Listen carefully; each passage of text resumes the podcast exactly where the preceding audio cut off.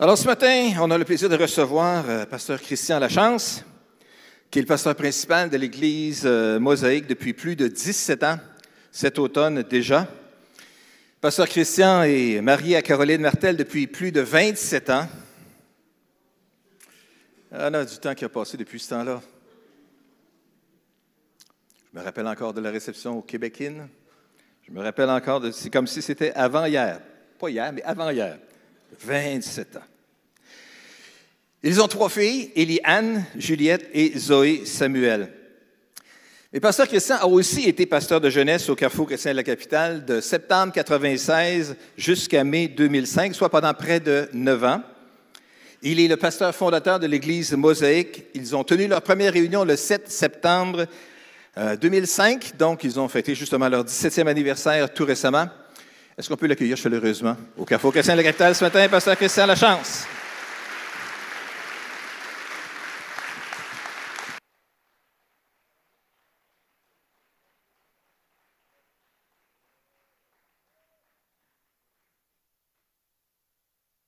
Bon matin à tous. Merci beaucoup pour euh, l'invitation. Parce que c'est vraiment, euh, vraiment un privilège pour moi d'être ici ce matin. Euh, quelques petits faits que vous ne.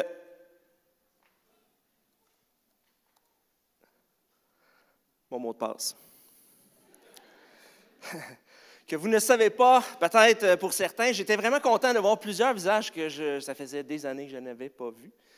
Et euh, en m'en venant ici, je suis passé par euh, le défunt Carrefour, euh, l'ancienne, bâtisse, mais comme on, disait avec Pasteur Paul au début, avant la réunion, des fois, il y a des, choses qui nous arrivent dans la vie qu'on ne comprend pas, des fois même qui peuvent être tristes et malheureux, et, mais Dieu rachète les choses. Et s'il n'y avait pas eu ce feu-là, il y aurait encore du tapis orange. Et, oui. Mais moi, j'aurais aimé ça que vous encadriez un petit morceau à quelque part. Ça, ça me manque beaucoup. Et en fait, parce que le, Carrefour, c'est ma première église. Quand euh, j'ai donné ma vie à Dieu, je ne vous dirai pas quand parce que ça va donner un peu mon âge puis vous ne voulez pas savoir ça. Mais euh, moi, je demeurais dans Limoilou et il n'y avait pas de, j'avais pas de voiture il n'y avait pas de service de transport le matin pour se rendre à l'église. Donc, je marchais une heure, été, automne, printemps, hiver, le matin pour. Je partais à 8 heures de chez nous pour être à 9 heures à l'église. Et je repartais en autobus. La première chose, le premier ministère que j'ai fait dans l'église, là, les, plus vieux vont s'en souvenir et les plus jeunes vont faire comme, c'est quoi, de quoi tu parles? Je, faisais les acétates. Ça, c'est avant la grande écran. Puis on était en avant, puis là, c'était le stress de tout le monde te regarde, puis là, tu fais, oui, je, je change la diapo. Là, on est content qu'il y ait quelqu'un dans une régie quelque part, puis s'il y a une erreur, who cares, on ne la voit pas, la personne, puis elle n'a pas de sentiment de, gêne. Euh, et, je me rappelle des, vraiment des bons souvenirs. Aussi, l'autre chose que, je voyais Francis qui euh, conduisait la louange. pour ceux qui ne savaient pas, pendant plusieurs années, j'ai conduit la louange au Carrefour. Et pendant que je voyais Francis conduire la louange, je disais, j'ai déjà fait ça, moi. Et ça aussi, vous vous ennuyez pas de ça. Mais, je me rappelle de toutes les merveilleuses années euh, euh, à Contact Jeunesse. Euh, et plusieurs c'est ça qui, qui trouve un peu, plusieurs des jeunes qui étaient à la jeunesse, parce que c'était pasteur de jeunesse, aujourd'hui sont mariés, ont des enfants. Certains même blanchissent. Ça aussi, ça ne me rajeunit pas. Mais de toutes les retraites, de tous les camps, je garde euh, un énorme euh, bon souvenir. Euh, merci beaucoup à Pasteur et à Christine de, m'accueillir ce matin. L'année dernière, c'est moi qui vous ai accueilli à Mosaïque. C'était vraiment un privilège. On a beaucoup apprécié votre, votre présence et ça me touche beaucoup d'être ici ce matin. et je veux, je tiens à les féliciter pour leur persévérance et à travers toutes les années d'être encore là. Sérieusement, chapeau.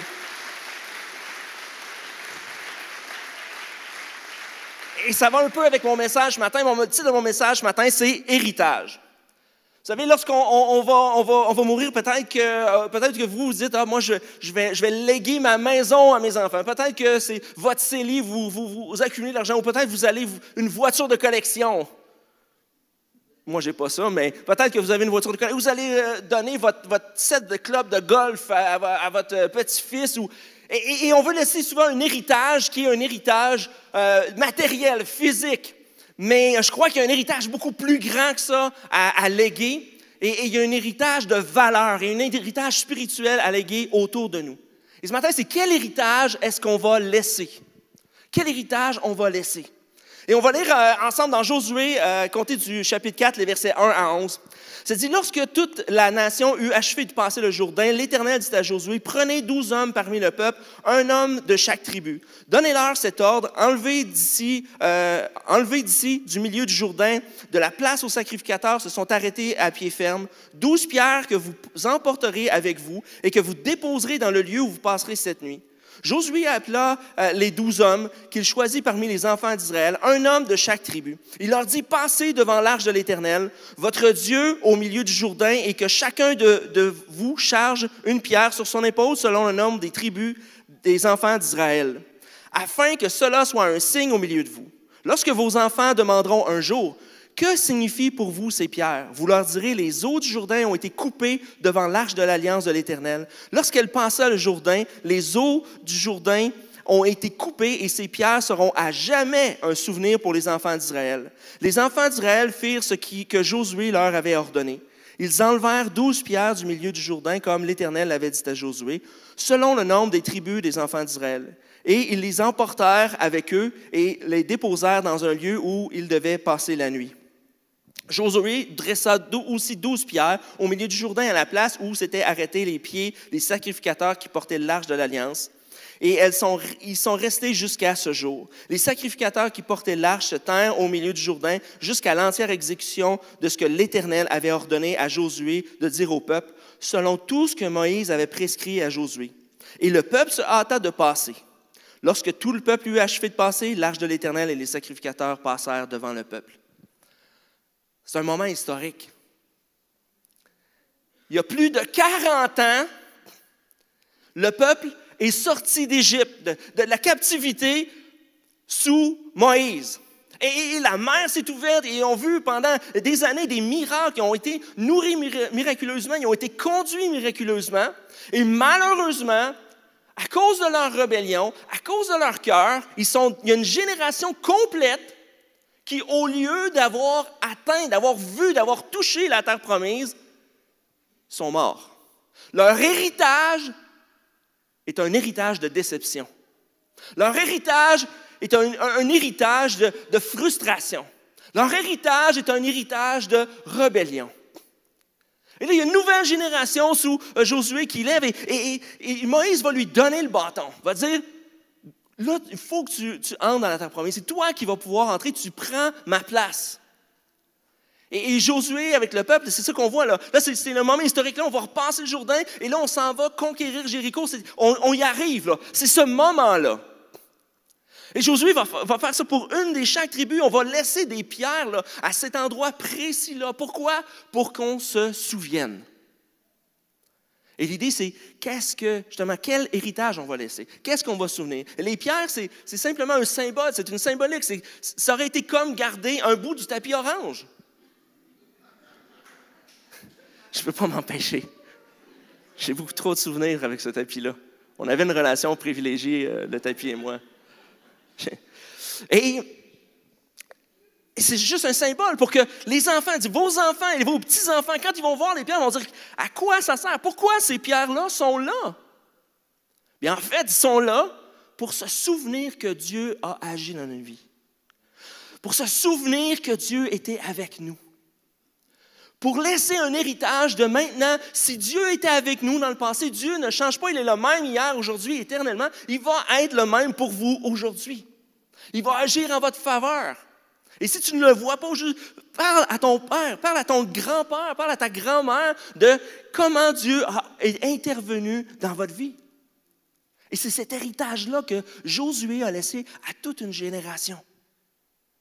La génération de Moïse a laissé un héritage de, de déception, de frustration, de colère. Quand Josué a laissé un héritage d'espoir, de foi et de courage. Quel héritage allez-vous laisser? Erwin McManus a dit, nous, devons, nous devenons si effrayés de la mort que nous ne vivons jamais, si effrayés de l'échec que nous ne risquons jamais, si effrayés de la souffrance que nous découvrirons jamais à quel point nous sommes forts. Et, qu'on le veuille ou non, on veut... tout, tout le monde ici, si, vous étiez de, de l'époque du, défunt, du défunt Carrefour, le matin, moi je me souviens, je, mentionnais justement à Pasteur Paul et Maxime juste avant la réunion, je me souviens du dimanche matin où je me suis réveillé, j'ai ouvert Facebook, la première chose que j'ai vue dans mon feed, c'était juste ça, que le Carrefour avait brûlé. Et j'étais sous le choc. Je dis, ben voyons comment ça est arrivé, qu'est-ce qui s'est passé? C'est épouvantable. Et des fois, il y a une tragédie qui arrive dans nos vies et, on ne voudrait pas qu'elle arrive. Il n'y a personne qui souhaitait ça. Et on se demande comment on va passer à travers, qu'est-ce qui va arriver. Et je suis convaincu que les, jours, les semaines, les mois, jusqu'à il y a un an, quand vous, avez entré dans ce bâtiment-là, ce n'était pas des moments faciles. C'est des moments d'épreuve, des moments de souffrance, des moments de casse-tête. Et souvent, dans ces moments-là, justement, on- on voudrait reculer, on voudrait revenir en arrière. Il n'y a personne qui souhaite souffrir. Mais ici, Josué, là, c'est le beau moment. On traverse, le, le- le- Jourdain s'ouvre et on traverse, et là, tout le monde est, est fébrile et content. L'arche de l'Alliance, c'est la présence de Dieu. Dieu est avec nous. Mais si vous lisez les, chapitres suivants, c'est la conquête. C'est la guerre, là. C'était pas donné, c'était pas du tout cuit. Ils ont dû se battre, ils ont dû souffrir. Il y a des gens qui n'ont pas passé à travers. Mais si ils n'avaient pas fait ça, ils ne seraient jamais entrés dans la terre promise. S'ils n'avaient pas fait ça, il n'y aurait pas une autre génération qui aurait pu dire voici ce que Dieu peut faire encore aujourd'hui. Parce que pour laisser un héritage, il faut être capable de, de passer à travers chaque journée, à travers chaque moment, à travers chaque épreuve.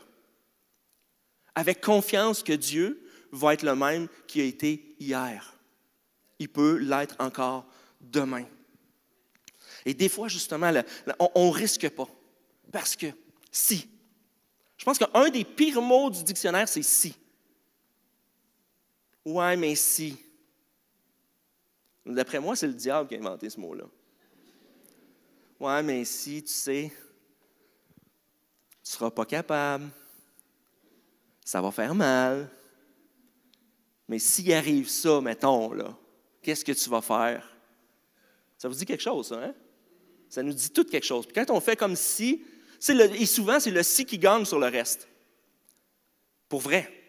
Parce que des fois, c'est- le si qui nous empêche d'avancer, qui nous empêche de risquer, qui nous empêche de mettre le pied dans le Jourdain. faire, et si, sûrement que Josué, il a eu le et si, et tu mets le pied puis tu dis à tout le monde, tu as tout le peuple en arrière, tu fais comme et si tu mets le pied puis le Jourdain ne s'ouvre pas?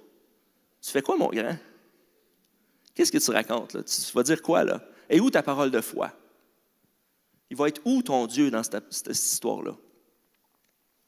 Mais si, justement, Josué ne l'avait pas fait, il n'y aurait pas eu de conquête.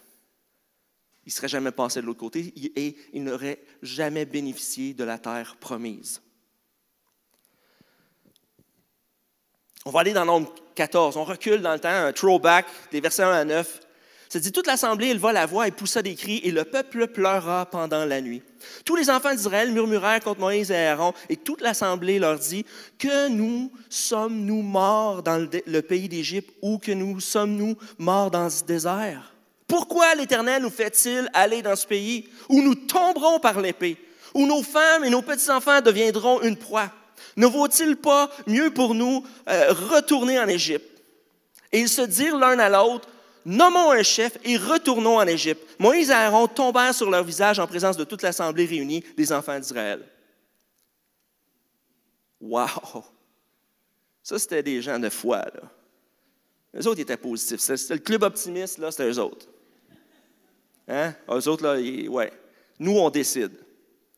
Nous, on décide. Moïse, il ne fait plus la job. C'est déjà arrivé, ça? Le pasteur Paul ne fait plus la job. Hein? Ça m'arrive moi aussi. Moi, je compatis.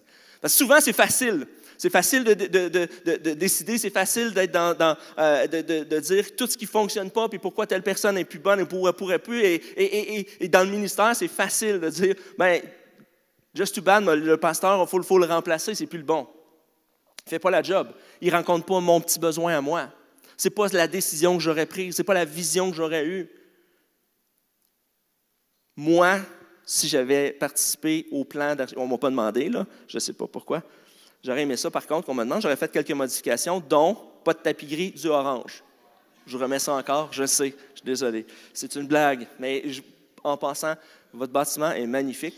Euh, c'est le plus beau bâtiment église de la ville et un des plus beaux de toute la province de Québec. Fait félicitations. Félicitations.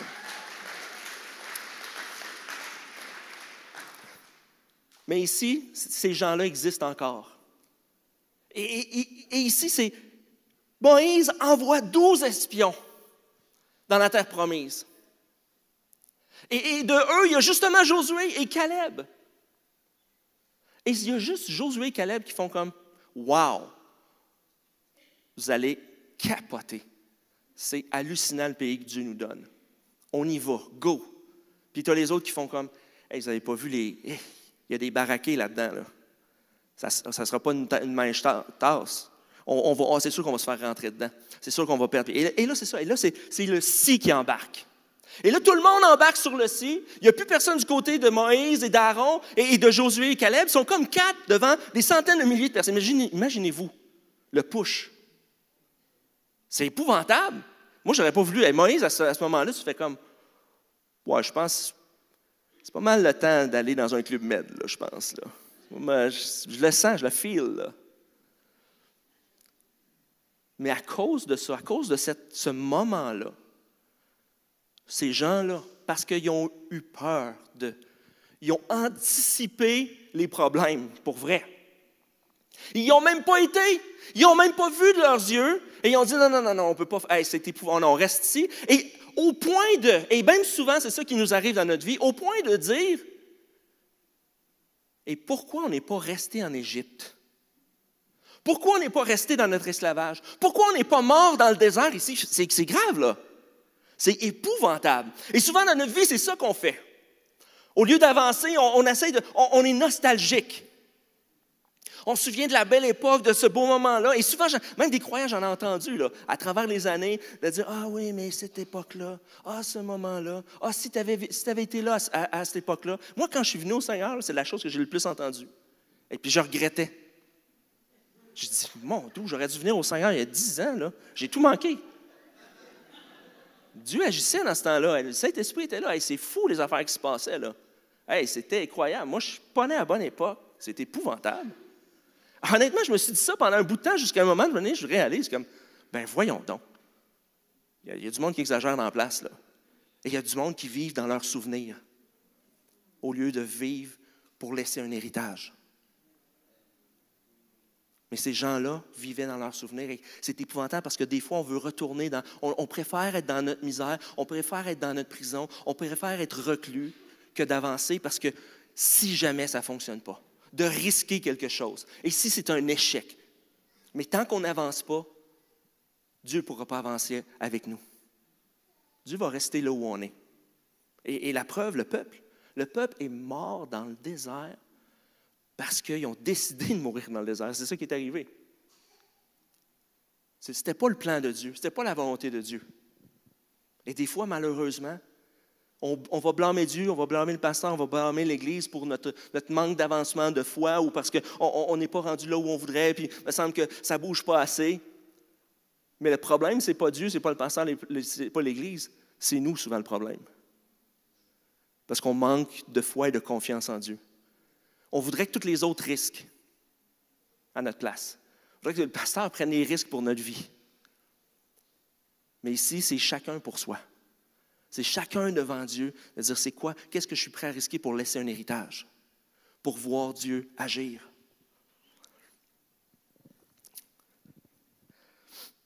Plus loin, euh, dans Nombre 14, ça dit justement, et parmi ceux qui avaient exploré le pays, Josué, fils de Nun, et Caleb, fils de Jephthé, déchirèrent leurs vêtements et parlèrent ainsi à toute l'assemblée des enfants d'Israël. Le pays que nous avons parcouru pour l'explorer est un pays très bon, excellent. Si l'Éternel nous est favorable, il nous amènera, euh, il nous mènera dans ce pays et nous le donnera. C'est un pays où coule le lait et le miel. Seulement ne soyez point rebelles contre l'Éternel et ne craignez point les gens de ce pays, car ils nous serviront de. Ils, ils n'ont plus d'ombrage pour les couvrir. L'Éternel est avec nous, ne les craignez pas. Quelle parole de foi! Imaginez, Josué et Caleb, ils se tiennent là, devant des centaines de milliers de personnes, puis c'est ça leur déclaration. Mais il n'y a pas un, il n'y en a pas un qui été foutu de dire Josué Non. Et comme retournons en Égypte. On était bien en esclavage, à manger des concombres. C'est épouvantable. Mais souvent, justement, on n'écoute pas la bonne personne dans nos vies. On écoute la personne qui va nous faire reculer, la personne qui murmure contre Moïse, la personne qui critique, la personne qui juge, la personne qui, va désobéir, la personne qui va être rebelle, la personne qui va, être là juste pour semer la zizanie. On écoutera au moins la personne qui a une parole de foi. Et si on, on continue d'écouter la personne qui murmure, qui critique et qui chiale, on ne peut pas s'attendre que Dieu va faire des miracles dans notre vie parce qu'on va rester en Égypte, dans notre Égypte à nous. On va rester captif de nos murmures. On va rester captif de notre colère. On va rester captif de notre amertume. On va rester captif de notre tristesse au lieu d'avancer avec foi et courage. Quelqu'un qui a dit, quelquefois, la peur n'est rien d'autre qu'un manque de connaissance. Et des fois, on ne veut pas affronter la peur, c'est la, pire chose. Et, quand on se met à avoir peur, un sentiment de peur et peut-être d'inquiétude et d'angoisse, et pendant toute la, pandémie, on a, tous vécu d'une façon différente. Mais c'est cette peur-là, des, peurs de, qu'est-ce qui va arriver demain. Et c'est là où on se met à se faire des films. Est-ce que je suis seul à me faire des films? Moi, je suis bon là-dedans. Et, et, en plus, c'est que dans chacun des films que je fais, je suis le rôle principal.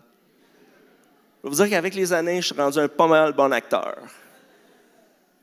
Vous ne verrez pas à la télé, mais dans ma tête, wow, c'est quelque chose. Et la peur nous fait faire des films. Pourquoi? Parce qu'on manque de connaissances. Et, le peuple dans le désert, c'est exactement ce qu'il y avait. Il manquait de connaissances de demain, de ce qu'il va y avoir, ce qui va arriver. Et ce qu'ils ont laissé gagner, c'est la peur de ce qui pourrait arriver de pire. Et je ne sais pas pour vous, là, mais quand tu te réveilles à 3 heures du matin, puis tu te mets à penser, c'est souvent épouvantable ce qui va t'arriver dans ta vie. Là, tu remets tout en question, puis là, tu es en train de faire Mon doux, le lendemain matin, tu te réveilles, puis le problème qui était ça à trois heures, là, il est rendu gros de même. Tu Pourquoi j'ai passé deux heures de ma vie à ne pas dormir pour quelque chose d'insignifiant? Et souvent, c'est un manque de connaissance. La peur, c'est un manque de connaissance. Et d'avancer dans notre vie, de dire Mais qu'est-ce que, qu'est-ce que je vais pouvoir laisser demain? Qu'est-ce que je vais pouvoir faire demain? La peur nous empêche d'avancer.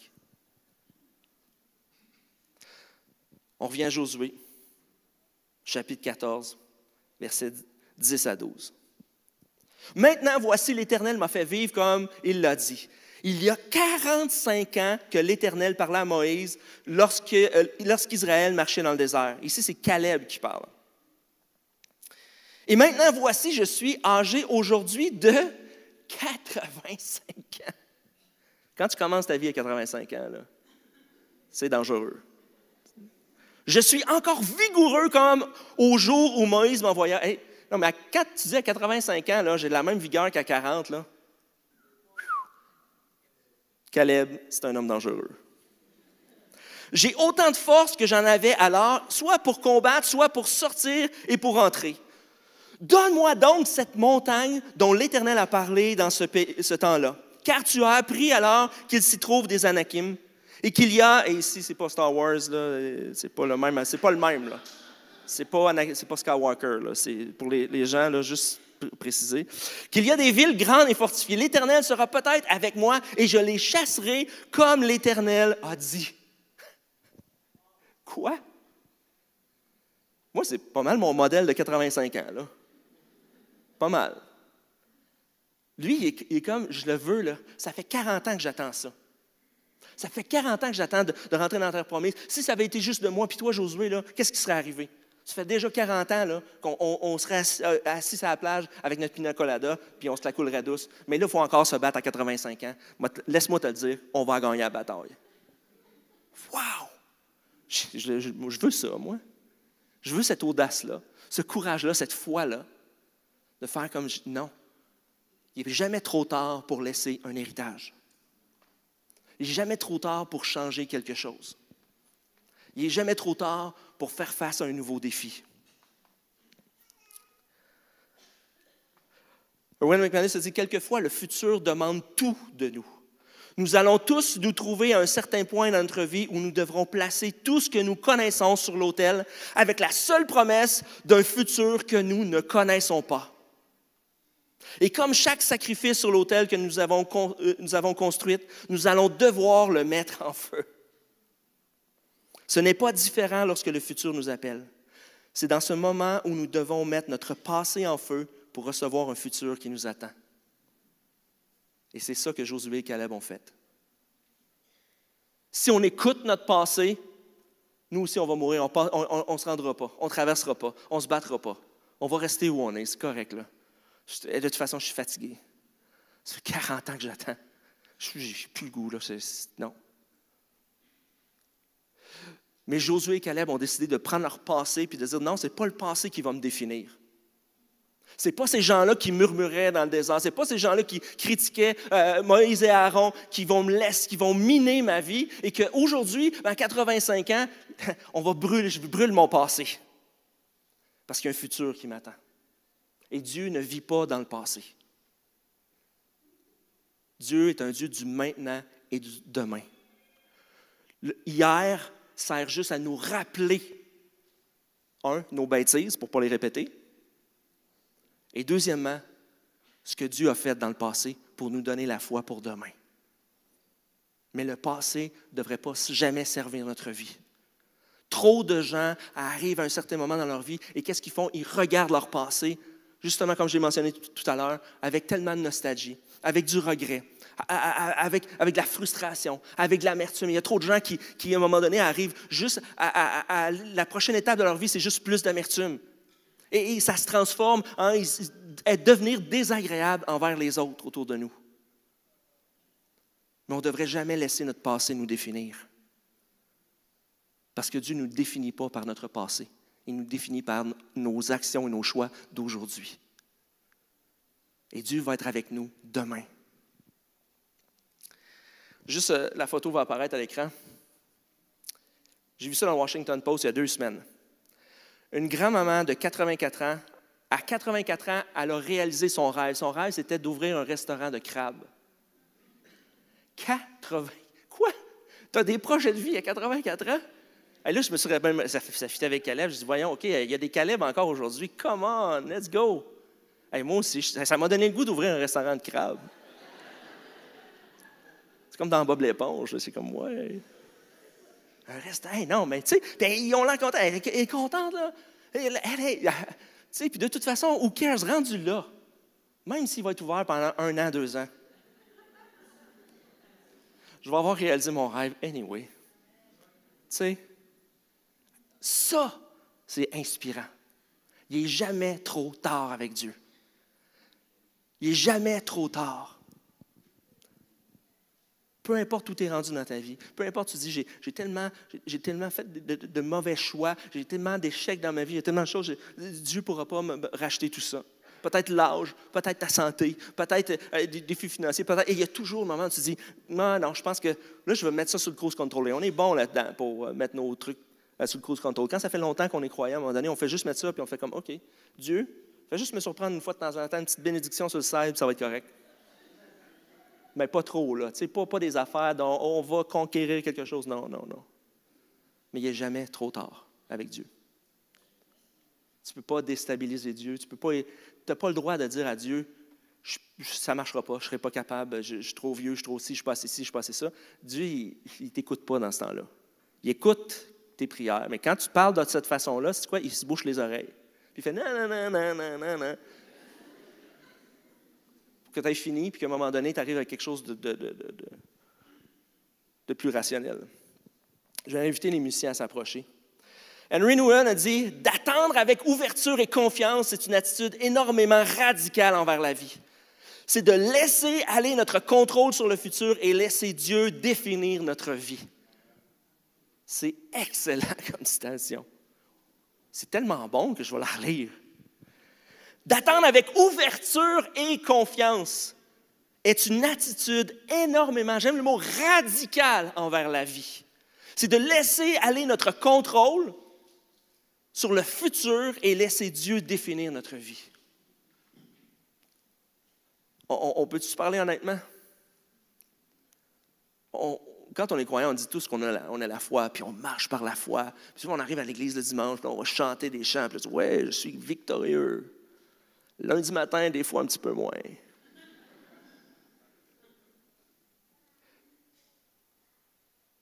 Et souvent, on fait pas, on fait confiance à Dieu, là, on se parle honnêtement, là. mais pas tant que ça. Il en manque un bout.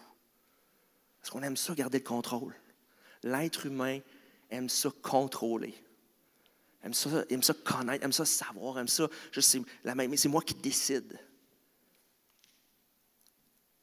Mais une, attitude d'ouverture, de confiance complète. C'est un message envers la vie, un message radical de dire c'est pas toi, peu importe ce que la vie va m'amener, peu importe ce que les gens vont, dire autour de moi dans ma vie, ou peu importe les obstacles, peu importe les problèmes, peu importe les difficultés, je ne laisserai pas tout ça contrôler ma vie. Je vais laisser Dieu définir mon futur. Et je vais lui laisser, laisser le contrôle. L'apôtre Paul, vers la fin de sa vie, dans 2 Timothée 4, 7, a dit J'ai combattu le bon combat, j'ai achevé la course, j'ai gardé la foi. Ça, c'est pas mal l'héritage qu'on peut laisser. Et, le bon combat, il n'est pas le même pour vous que pour moi. On a tous notre combat à nous. Tous notre combat. Mais l'idée, c'est que chaque jour, on se lève pour pas m'occuper du combat de Pierre-Jean-Jacques, mais du mien. Comment je vais combattre mon combat? Et c'est ça le problème.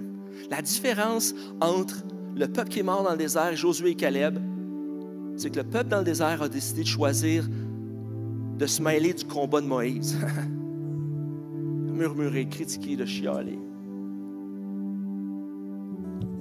Et j'en ai entendu, ça fait plus de 30 ans que je suis croyant. Ça fait 26 ans que je suis pasteur à temps plein. Oh my! Des bêtises et des insanités, j'en ai entendu une puis une autre. Pour vrai. Et c'est pour ça que je lève mon chapeau à Pasteur Paul et Christine sont encore là. Ils, ils vont laisser un héritage. Et une des choses qui est un peu très technique, mais qui pour moi, et c'est une des premières choses que j'ai dit à Pasteur Paul tout à l'heure en entrant, lorsque j'étais sur l'équipe pastorale au Carrefour, je me souviens qu'un des rêves à Pasteur Paul, c'est qu'il y ait un balcon. Il voulait avoir un balcon. C'était juste un désir de Hey, j'aimerais ça, là. Mais si le carrefour n'avait pas brûlé, il pas, c'était pas assez haut. Il n'y avait pas de place pour faire un, balcon. Il aurait fallu enlever une coupe de couches de tapis orange pour faire remonter la place. Je ne peux pas terminer sans rementionner le tapis. Mais là, le balcon est là. C'est esthétique, c'est pas. ça ne change pas le monde. Mais c'est juste comme, hey, ouais, Lui, mon balcon. Mais parce que Paul et Christine vont laisser une pierre que les gens vont se souvenir, les autres générations. La prochaine génération du carrefour va se souvenir, va se remémorer. Parce qu'ils ont combattu le bon combat, ils ont gardé la foi et ils ont possédé au peuple dans le désert. Ils ont continué. Je termine avec cette citation de Bob Goff qui dit Nous suivons un Dieu que nous ne pouvons voir, pour une vie que nous ne pouvons mesurer, dans une éternité que nous ne pouvons comprendre, à cause d'une grâce que nous ne méritons pas. La foi n'est pas un ramassis de faits. Et dans notre idée de contrôle, justement, dans notre, peur de ne pas connaître, notre manque de connaissance, on, essaie toujours de rationaliser. On essaie toujours de, voici les cinq clés de ci, les quatre clés de ça, les trois, les douze, les vingt-deux. Mais Dieu, il n'y en a pas de clé. Parce que Dieu est mystérieux quelque part. On ne peut pas jamais le saisir. Qu'est-ce qu'il va faire et pourquoi il passe par ce chemin-là? Et pourquoi je passe par ce chemin-là? Et demain, je vais comprendre pourquoi je passais par ce chemin-là. Si je continue à combattre le bon combat. Aujourd'hui, c'est à, vous de, saisir qu'est-ce que vous voulez laisser comme héritage en tant qu'Église, mais en tant qu'individu pour vous-même, autour de vous votre famille, vos amis, les gens autour de vous, qu'est-ce que vous allez laisser? Quelle pierre vous allez laisser autour de vous? Baissons nos têtes quelques instants, fermons nos yeux. Seigneur, merci pour euh, le privilège d'être ici ce matin, d'être assemblé. Merci pour cette magnifique église. Ce beau bâtiment, mais Seigneur, le plus important, c'est les gens qui sont là. C'est les gens qui la composent qui feront que cette église est belle, Seigneur. Et je prie que ce matin, tu déposes en chacune de ces personnes, Seigneur, un, désir de continuer de poser une pierre dans la ville de Québec pour demain, pour la prochaine génération. Que lorsque moi, je ne serai plus là, le carrefour va continuer d'exister, de grandir et de bénir. Mais également, Seigneur, que tu déposes dans le cœur de chacun pour notre vie personnelle.